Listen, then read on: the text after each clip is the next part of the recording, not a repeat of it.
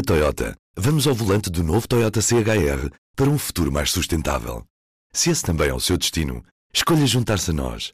O novo Toyota CHR, para além de híbrido ou híbrido plug-in, incorpora materiais feitos de redes retiradas do mar. Assim, foi pensado para quem escolhe ter um estilo de vida mais ecológico e consciente. Cada escolha conta e escolher o novo Toyota CHR é ir mais além pelo planeta azul. Saiba mais em toyota.pt. Do Jornal Público, este é o Soundbite. Ruben Martins. Viva Ana Lopes. Olá, Ruben. Viva Helena Pereira. Viva! Gostámos tanto disto que estamos cá ao sábado porque o Primeiro-Ministro falou há instantes uma declaração ao país. Vamos ouvir em certo. Dr. Diogo Lacerda Machado, apesar de eu, num momento de infelicidade, ter dito que ele era o meu melhor amigo, aquilo que é a realidade é que um Primeiro-Ministro não tem amigos. E quanto mais tempo exerce, devo dizer, aliás, menos amigos tem. Ana, porquê a necessidade do Primeiro-Ministro vir hoje falar aos portugueses e qual é que é o objetivo? Ui, isto é muito difícil. Eu própria foram tantos os objetivos que o Primeiro-Ministro atirou para o ar, nós ficamos confundidos. Eh, ao, que, eu- ao que eu apurei, ao que o público apurou, o objetivo do Primeiro-Ministro inicial era tentar mostrar que a ação política devia ser preservada. Ou seja, que a administração pública não devia ser, ficar paralisada com medo da justiça. Ele deu a entender em vários momentos da sua intervenção que é normal, muitas das coisas que vieram ao lume nos últimos tempos, que é normal que haja conflito entre as várias instâncias da administração pública, entre o Instituto das Florestas, entre o Ministério da Economia, entre, portanto, entre quem quer, está, entre o ICEP, que está a lutar pelo investimento estrangeiro, e depois há o Parque Natural, o exemplo de Sines, completamente, a questão de Sines já em Marcelo Caetano, disse aquela frase, há pessoas que já nem se lembrarão de quem foi Marcelo Caetano, seu antecessor em 1971 tinha tornado, tinha definido que Sines iria ser o grande parque industrial português. Um, e que depois, aliás, foi um grande, o chamado elefante branco durante muitos anos, é um facto. E que, entretanto, depois foi criado, até no governo PS, a questão do Parque Natural de Sines e que tudo isso. Bem, ele deu a entender que muitas das coisas que estão sobre suspeita judicial, deu a entender, é por isso que está a ser acusado de interferência na justiça, são coisas de mera normal conflito de interesses dentro da administração pública, porque cada lado puxa para o lado. Portanto, não querer, no fundo, a mensagem de não querer paralisar a ação política, que, aliás, ele tem uma frase muito interessante, que a dada altura diz assim: Eu costumo dizer à justiça o que é da justiça e à política o que é da política, mas isto volta também ao contrário. Ou seja, há também atos normais de, de gestão política que não são necessariamente tráfico de influências ou corrupção. Dito isto, esta frase, este som que tu, com que tu abriste o nosso soundbite, o nosso soundbite hoje é um soundbite muito, muito, muito interessante, porque António Costa, pela primeira vez na vida, no dia em que se expede a política, deixa cair Diogo Lacerda Machado. Ele diz mesmo que nunca devia ter dito que ele era o seu melhor amigo, que um primeiro-ministro não tem amigos e que à medida que o tempo passa, cada vez menos amigos tem. Ou seja, Diogo Lacerda Machado é o ex-melhor amigo, o Diogo Lacerda Machado, neste momento eh, é erguido, é um dos Está detido? foi deixado cair pelo Primeiro-Ministro, está detido, foi deixado cair pelo Primeiro-Ministro de uma forma, como aliás o Primeiro-Ministro, de facto, é verdade que o Primeiro-Ministro não tem amigos, porque ele deixou cair todos os amigos também, isso quase todos, acho que só sobra. Eu hoje fiquei, comecei a defender o casamento, porque realmente sobra a Fernanda, a Fernanda Que que, hoje o acompanhou, a mulher, Fernanda Tadeu, que hoje o acompanhou, que hoje o acompanhou numa conferência de imprensa, coisa que nunca que ela nunca faz, naturalmente, e, e- e ele falou do carinho quando foi interrogado, falou do carinho. E comoveu-se também? Sim, praticamente comoveu-se, disse que acabava aqui a sua carreira política por causa do comunicado de ontem da PGR, Lena, que tu, que tu, que tu viste, não é? Sim, sim. Já vamos a essa parte. Deixa-me só pedir aqui à, à Helena: um primeiro-ministro até pode nem precisar ou não ter amigos, mas neste caso, um primeiro-ministro pode precisar de interferir na justiça desta forma ou não interferiu na justiça com esta declaração de hoje? Eu, eu não considero que ele tenha interferido na justiça. Interferiu em quê? Digam-me em quê? Não, não percebo em quê.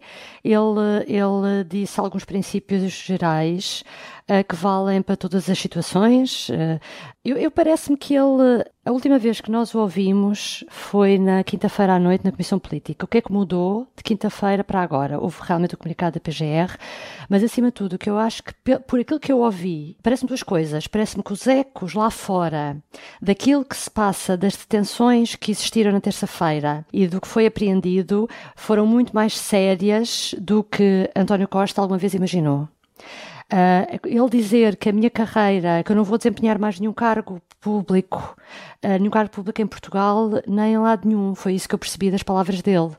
E depois, isso conjugado com o efeito que isto deve estar a causar nos investidores e nos projetos que estão em curso, eu, pela forma como o, o Primeiro-Ministro falou, significa que há muita coisa a, a, a, fugir ou a ser posta em causa. A confiança no Estado português deve ter ficado abalada, devem ter soado algumas campainhas, e eu acho que foi fundamentalmente isso que parece que fez com que ele hoje viesse falar, porque o que ele vem dizer, respondente se interfere ou não na, justiça, o que ele vem dizer é sobre o papel que um primeiro-ministro tem que ter para que os projetos vão em frente e quando há dificuldades, ou seja, ele vem referir-se às às escutas, àquilo que foi dito do vamos lá acelerar, não sei quem ajuda, pronto. Há uma parte aqui que definitivamente é António Costa ainda é primeiro-ministro do país, porque assim ficou combinado com o presidente, portanto, do que depende dele nestes meses. No que diz respeito a essa parte dos investimentos, dos investimentos no país, parece-me que ele está a tentar fazer aquilo que consegue para manter aqui alguma confiança. O que já não bate tão certo ou já me surpreende mais a forma como ele pede desculpa uh, por causa do chefe de gabinete. Porque quinta-feira quando ele fala aos jornalistas longamente à entrada da Comissão Política, já tinha dito que tinha ficado envergonhado com Vitor Scari, com o que tinha acontecido, não pediu desculpa nessa altura. Não percebeu. O que eu entendo é que as coisas mudaram, a avaliação que ele faz dos efeitos que isto tem, porque ele podia, essa parte, ele podia tê-la feito logo na quinta-feira.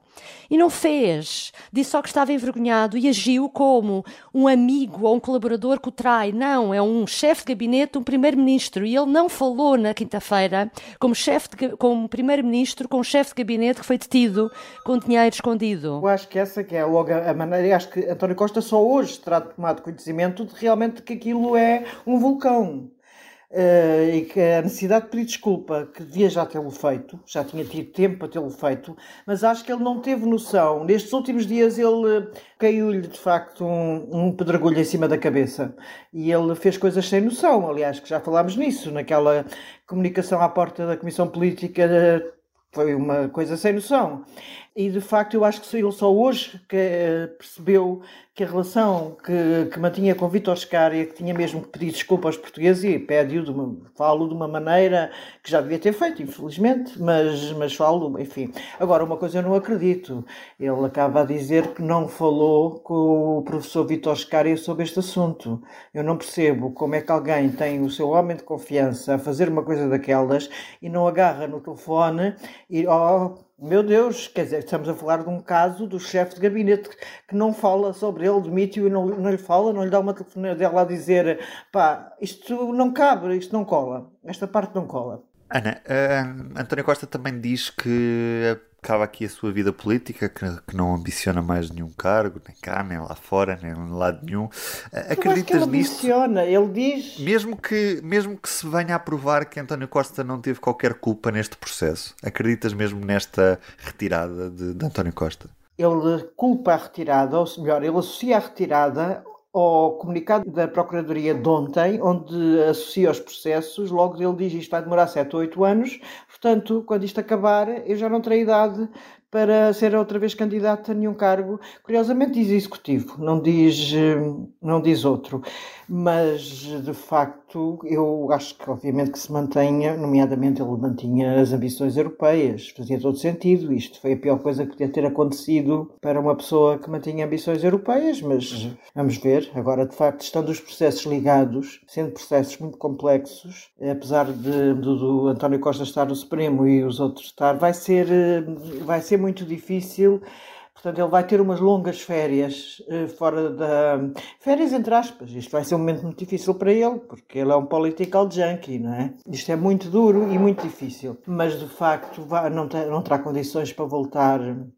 Provavelmente já não vai a tempo sequer das presidenciais de 2026, porque quando ele fala de 7, 8 anos, neste momento António Costa tem 62 anos, portanto, se o processo estiver despachado quando ele tiver 70, enfim, é uma sorte. Helena, a mesma questão. Só queria fazer uma nota sobre a, a Procuradoria-Geral da República. É inacreditável, só para dizer, porque na sexta-feira, quando houve a segunda nota da Procuradoria, já foi depois de nós termos gravado o podcast desse dia, e, e é inacreditável que neste comunicado, neste segundo comunicado, o Ministério Público vem dizer que afinal o processo foi aberto dia 17 de outubro. Então na terça-feira também já tinha sido aberto. Porque é que quando o Presidente da República chama a Procuradora-Geral a Belém, na terça-feira, de manhã, logo, o que é que ele terá dito? Não terá pedido para esclarecer aquilo que pudesse esclarecer? Porque é que depois, ao fim do dia, quando há o primeiro comunicado, diz: Ah, além do mais, existe também um, um, um processo que envolve o Primeiro-Ministro, que era aquele último parágrafo. Além do mais, quando afinal estava aberto desde dia 17, acho que é uma falta, uma falta inacreditável de inacreditável. tudo, de responsabilidade, de respeito, de, de, profissionalismo e é uma falta inacreditável perante o Presidente da República, porque é a pessoa que escolhe, neste caso é o Presidente e o Primeiro-Ministro. Estando o Primeiro-Ministro nesta situação, é o Presidente responsável pela Procuradora-Geral da República. Eu acho isto muito mau. Mas deixem-me, desculpem lá, ainda eu acho que a Procuradora de facto não existe, é um, uma coisa inacreditável o que está a passar à volta dela, não vir falar, tudo isto é, é, é muito mau. A Leira tem razão, mas deixem-me falar aquela frase em que, voltando ao melhor amigo, o doutor, deixem-me citar que António Costa diz, o que o doutor Lacerda Machado tenha feito ou não tenha feito, nunca foi com a minha autorização, a minha interferência, nunca falou comigo sobre estes assuntos. É a maior das deixar cair. Já não é o melhor amigo. O melhor amigo morreu hoje. Morreu politicamente uh, hoje. Uh, morreu sentimentalmente hoje. Uh, é uma, é uma, uma coisa muito simbólica. Mas hoje também houve o primeiro candidato à liderança do PS apresentou-se. E nós não falamos disso. Porque ele tem um mau timing. Disso. Tem um mau timing todos os dias. Quinta-feira, hoje. Quer dizer, não dá. Todos os dias. Aquilo é Começa, começou mal porque eh, anunciou-se na Comissão Política quando ninguém estava ali a pensar, estava, era o dia do Costa, era preciso despedir-se do Costa, tinha que haver ali algum sentimentalismo. E Zé Luís Carneiro fala e pouca gente, enfim, reage na Comissão Política. E depois tem o, o azar ter marcado para hoje por acaso não, não, não considero que tenha feito um bom discurso eh, e depois foi um discurso em que praticamente limitou-se a dizer Exatamente. que ele era o representante do costismo, aquele que iria defender o legado de Costa, portanto, que defender o legado do Costa. Eu não sei se neste momento isso lhe dá grandes, grande potencial eleitoral, mas pronto, ok. Sobre candidatos à liderança do Partido Socialista, falamos na segunda-feira, dia em que Pedro Nuno Santos também vai avançar com a sua candidatura. Por isso, Ana Salopes e Helena Pereira, bom resto de fim de semana e até segunda. Até segunda. Até segunda. O Soundbites é um programa de Ana Salopes, Helena Pereira e Ruben Martins. A música original é de Ana Marques Maia. Siga o podcast na sua aplicação preferida para não perder os novos episódios. O público fica no ouvido.